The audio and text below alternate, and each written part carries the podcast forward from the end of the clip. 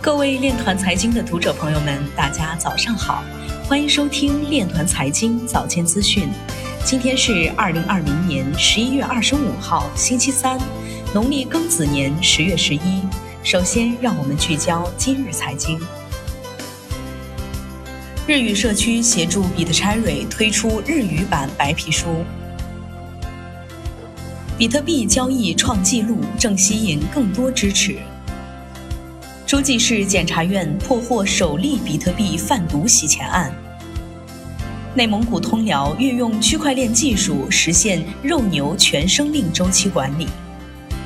CBDC 应在隐私保护方面击败 BitTouch 支付。第三季度超十亿美元资金流入灰度加密基金。中国银联总公司正在招聘区块链研究方向的工程师。欧科云链获评最佳安全服务机构。中国证监会科技监管局局长姚前说：“区块链技术值得数据跨境流动及其监管各方深入研究。”李连宁表示。区块链技术可以解决信息共享和信息安全之间的矛盾。今日财经就到这里，下面我们来聊一聊关于区块链的那些事儿。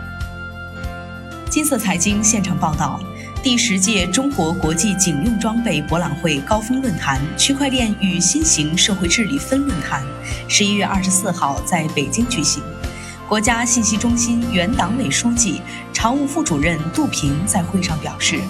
当前社会治理是世界性的难题，区块链是数字科技新的分支。党中央高度重视区块链在社会治理中的作用。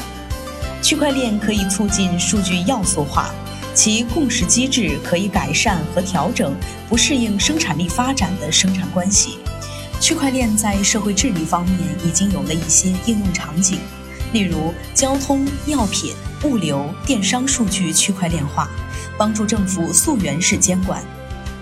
其次，利用区块链可编程、不可篡改、非对称加密特性，解决社会治理主体之间的信息堵塞问题。社群共识机制引导社会治理主体发起链平台，让全社会参与社会治理。